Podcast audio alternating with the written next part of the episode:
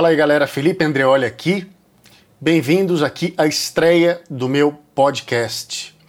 A minha ideia nesse podcast aqui é ter esse espaço mais livre para falar sobre assuntos que não necessariamente eu discuto no meu canal do YouTube. São coisas que de repente eu já disse em entrevistas, né? Eu já até escrevi a respeito, mas que eu não tinha um espaço dedicado para falar sobre elas, né?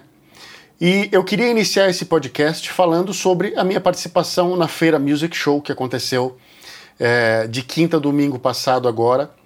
Uh, foi uma feira, uh, é a segunda edição da Music Show, que é uma feira que veio para substituir a Expo Music, né, que, que foi extinta. E eu acho que para todo mundo que está no mercado da música é super importante estar tá ligado uh, nessas coisas. Né? Eu, eu, vejo que nem todo músico está atento ao mercado. E eu acho que deveria estar. Eu acho que um grande diferencial uh, de um músico é quando ele está ligado no mercado, ele sabe o que está acontecendo, ele entende as diferentes partes que fazem, que fazem o mercado da música girar. Isso é super importante. E a feira é onde se reúne uma grande parte né, dos fabricantes, dos importadores, dos distribuidores, dos representantes, de todas as pessoas que estão no dia a dia fazendo esse nosso mercado girar realmente. E aí, bom, a gente teve quatro dias dessa feira, uma feira que ainda é muito menor do que a Expo Music foi no passado, uh, porque essa transição foi difícil, né? A Expo Music ela chegou a ser muito grande há alguns anos atrás, mas com a crise, né, com a dificuldade uh, do brasileiro de, com a, a, diminuição do poder de compra do brasileiro, uh, uma das primeiras coisas que acaba sofrendo é o entretenimento e música é isso, é entretenimento, né? É um negócio que se você for colocar na balança o que você vai colocar na mesa ou se você vai comprar um violão para o seu filho, evidentemente o violão vai ficar em segundo plano. Por esse motivo, o nosso mercado ele deu uma encolhida nos últimos anos, ele vem encolhendo, né? Por esse motivo, né, pelo motivo econômico e por outros motivos que são os motivos uh, alheios à nossa vontade, né? Na verdade todos são, mas esse é um motivo que é mundial, na verdade que é a substituição do interesse das pessoas na música por outras coisas como o celular, como atividades na internet, né? O jovem que antigamente se interessava por uma guitarra, que olhava lá, sei lá quem, o Van Halen tocando guitarra num videoclipe uh, na MTV e tinha vontade de fazer aquilo, hoje ele tem outras referências, né? Hoje o rockstar é o youtuber, o rockstar é o influencer digital no Instagram, né? Então as referências mudaram e o interesse das pessoas por iniciar num instrumento, por começar a tocar um instrumento, também diminuiu. Isso é muito notório. Então, as empresas, algumas delas, têm um olhar para o futuro e procuram maneiras de engajar né, essas pessoas, não só jovens, mas pessoas de todas as idades, a iniciar num instrumento para que esse nosso mercado continue crescendo, né? E quando eu falo que o mercado deve continuar crescendo, não é simplesmente porque eu quero que as empresas vendam mais instrumentos e, e não é uma coisa simplesmente mercadológica, é uma coisa cultural. A gente sabe a importância que tem o estudo da música na vida de uma pessoa. É, eu acho que a maioria das pessoas que vão ser audiência desse podcast são músicos ou estão envolvidos com música de alguma forma. E se você é músico ou se você simplesmente gosta de música, você com certeza entende quais são os benefícios que a música traz para a vida de qualquer pessoa. Especialmente se você estuda música, né? Existem vários estudos que comprovam os benefícios na cognição, no raciocínio, na convivência social, né? Uh, no estado de espírito da pessoa, enfim. O, a, o estudo da música tem vários benefícios. Então, aliar esses benefícios à população ao nosso mercado, para que ele esteja aquecido, para que as empresas possam apostar em trazer melhores e mais instrumentos, ou fabricar melhores e mais instrumentos, investir em tecnologia, investir nos endorsers, né? Que é um outro grande assunto que eu pretendo abordar também em um podcast, falar sobre endorsement, sobre a relação do músico com as marcas uh, enquanto profissional. Para que isso possa acontecer, o mercado tem que estar tá girando. E o nosso mercado está um pouco estagnado. Então, voltando à Music Show, essa Music Show ela foi menor né, do que a Expo Music já era, mesmo antes da Expo Music parar. A Expo Music não tem, se eu não me engano, já tem há dois anos, quando eles decidiram não fazer mais. E a Music Show está na segunda edição, a primeira foi ano passado e essa segunda foi esse ano. Mas é, eu fiquei muito feliz de ver que as pessoas foram à Music Show, claro, em melhor, menores números do que já aconteceu no passado, mas estavam lá, né?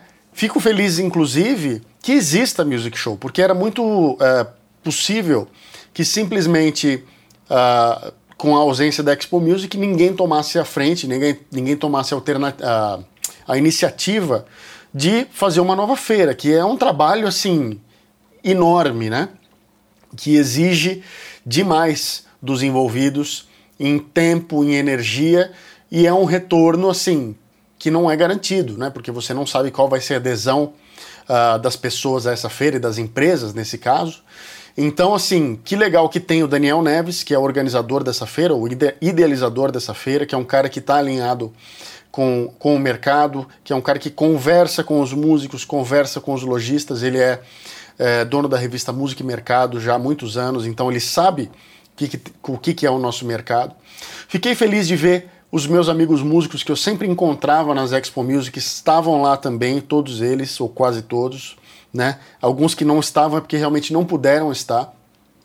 E as empresas, apesar da feira ser menor, né, os stands serem menores, e ser um negócio um pouco mais enxuto, até porque está meio no começo, elas estavam lá. Então, meu, patrocinadores meus como a Shure, como a Novita Music, que traz uh, os bags da Groove Gear, que traz amplificadores, captadores, pedais da Aguilar, é, também estava lá. E, e, outras empresas com quem eu já trabalhei ou ainda trabalho. Até o Angra, a gente tinha também um, um stand nosso lá na Music Show vendendo merchandising, né, onde a gente também fez sessões de autógrafo e, e etc. Então, uh, eu percebi que o Daniel e o pessoal da Music Show estão interessados em tornar a feira algo que pode sim atrair novas pessoas para o mercado da música, né, para começar a tocar um instrumento. Então, a ideia dele é que todo o stand tivesse um espaço ali para você tocar nos instrumentos de fato, para você ter contato com o equipamento, não ficar simplesmente aquela coisa meio loja, né, que você olha, mas não pode tocar, não pode encostar porque é caro e não sei o que. Então, eu percebi que até pelo barulho, né? Na feira que as pessoas estavam lá, sentavam na bateria e tocavam, pegavam uma guitarra na mão, pegavam e tocavam um piano. Então isso foi muito legal. E fiquei bem satisfeito de ter participado. Outra oportunidade legal dessa feira é que não só tinha essa ala mais de interação, mas as empresas que estavam mais interessadas em fazer negócio tinham uma ala separada, que não era atrapalhada pelo barulho e etc. Então foi super legal. Uh, e é isso. A minha participação nessa feira foi todos os dias, eu estava lá. Eu gosto sempre de estar presente na feira. Eu não necessariamente tinha compromissos todos os dias na feira, mas eu gosto de estar lá. E eu acho que isso é parte do envolvimento do músico com o mercado. Né? Você conhecer quem são as pessoas das empresas, até se você está pensando então em endorsement no futuro, se você, sei lá, está pretendendo qualquer tipo de relação com essas empresas. Eu acho interessante que você vá a uma feira como essa. Existem outras feiras regionais também, essa aí é só uma vez por ano, né?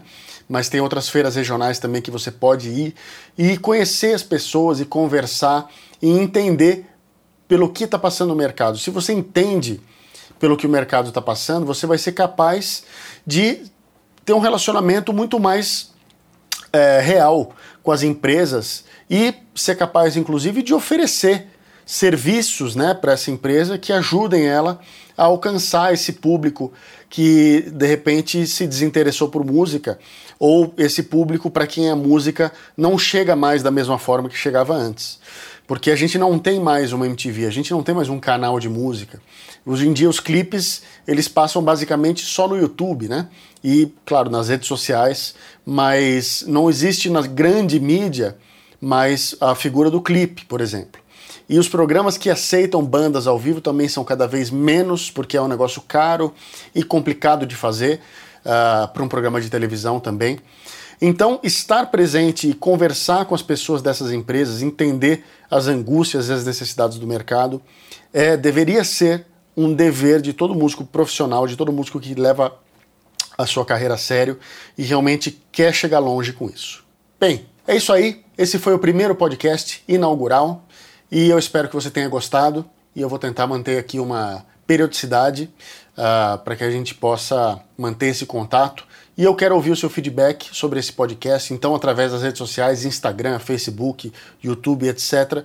Me diga o que você achou e me diga que assuntos você gostaria que eu abordasse, que convidados você gostaria que eu uh, chamasse para bater um papo aqui comigo.